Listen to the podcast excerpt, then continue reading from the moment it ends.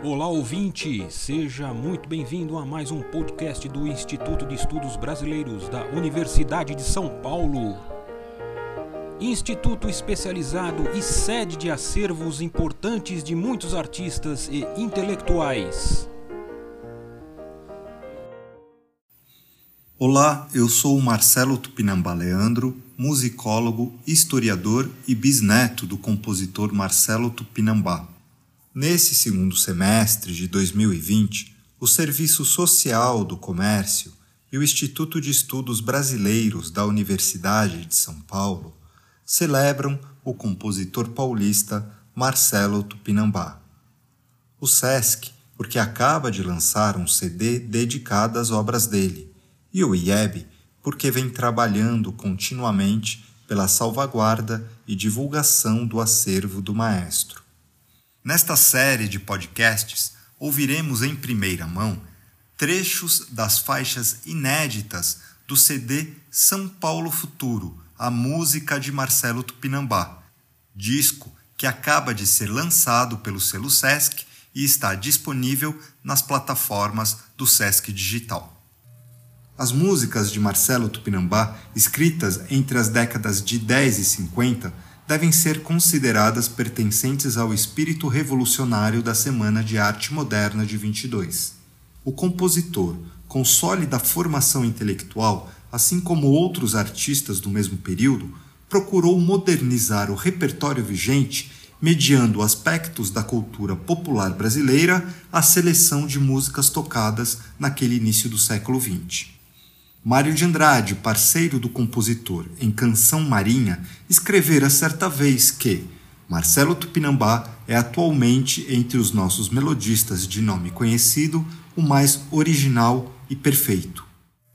Vamos ouvir, nas interpretações de Fabiana Cosa e Toninho Ferragutti, essa nova versão de Canção Marinha, que está sendo lançada pelo selo Sesc, música de Marcelo Tupinambá Versos de Mário de Andrade, de 1924. Era, era, era.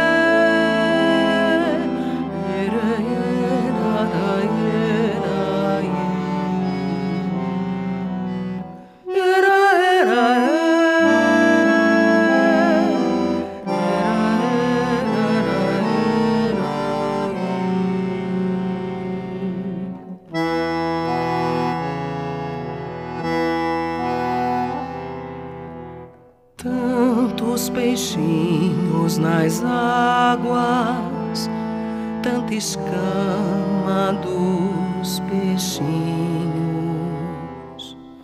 No coração, tantas mágoas, das mágoas, tantos espinhos, alegria que aparece foge depois nem se. Também a onda brota, cresce, morre sem saber por quê.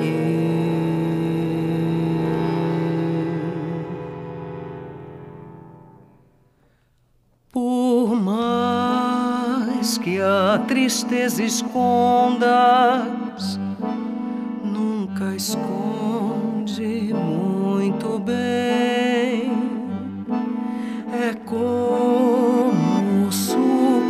das ondas, surge ora aqui, ora além. Prazer que mais se deseja quanto mais custoso e incerto, espuma branca que alveja mais de longe que de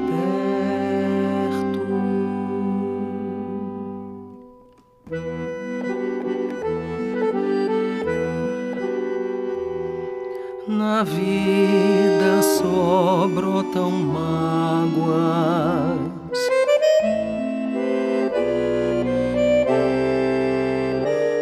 Numa folhas entre escolhos.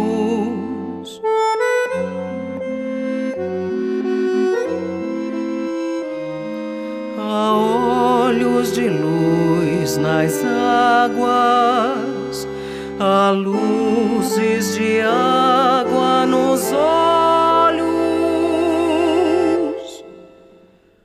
há luzes de água nos olhos.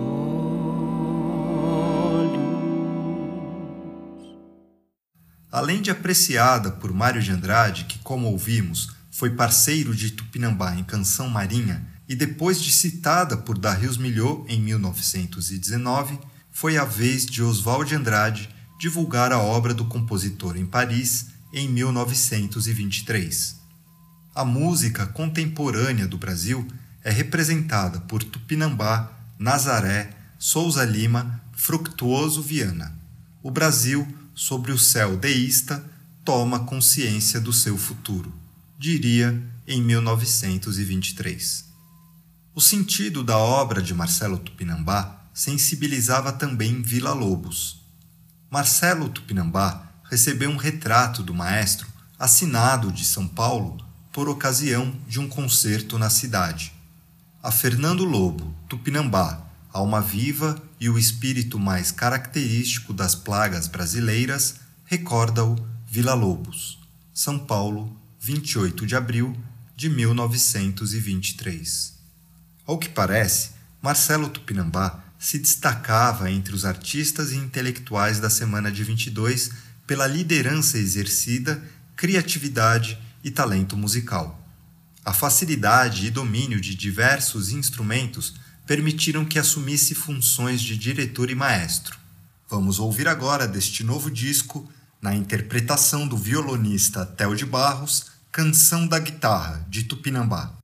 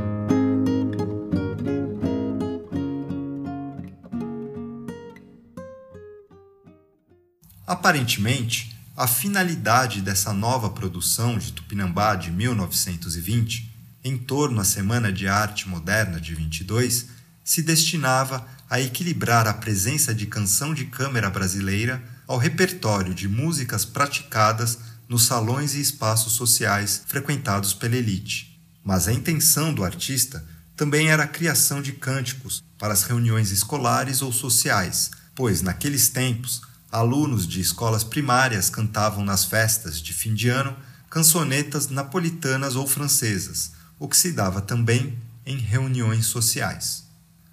Tupinambá cursou o ginásio em Pouso Alegre, Minas Gerais, onde teve o primeiro contato com os futuros parceiros modernistas, entre eles os colegas Menotti Del Picchia e Guilherme de Almeida. Este último, parceiro do músico em O Passo do Soldado, marcha do período da Revolução Constitucionalista e cantada nas trincheiras paulistas em 1932. Segundo Menotti Del Picchia, Tupinambá demonstrava aptidões musicais e escrevia música de arrepiar a pele para as bandas desde muito jovem. No jornal A Gazeta, sob o pseudônimo de Hélios, declarou certa vez: Já nesse tempo, o estudante Fernando Lobo representava a música nesse grupo bandeirante de poetas e escritores. Ele era o Rapsodo, o compositor inspirado na alma popular. Pianista, mas mais criador, gozava da admiração e da estima de todos. Era que Marcelo, além de artista, sempre foi um gentleman.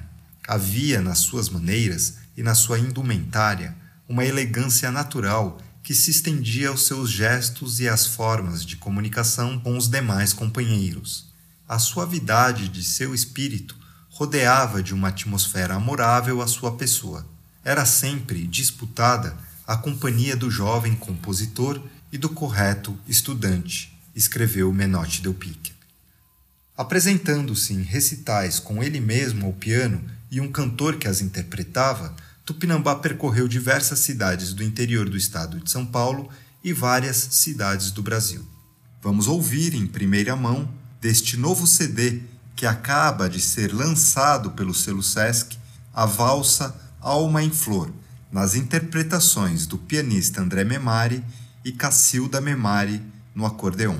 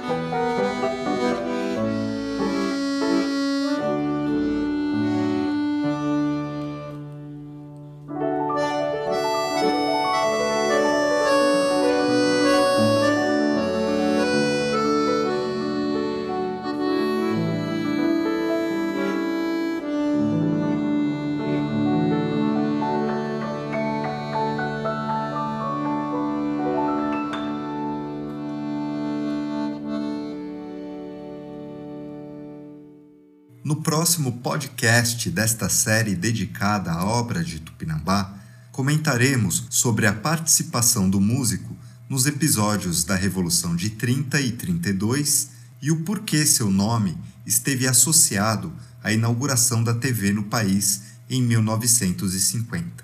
Eu sou Marcelo Tupinambá Leandro, até breve. Este podcast do Instituto de Estudos Brasileiros chega ao final. Esperamos que tenham gostado e em breve retornaremos com um novo assunto para você.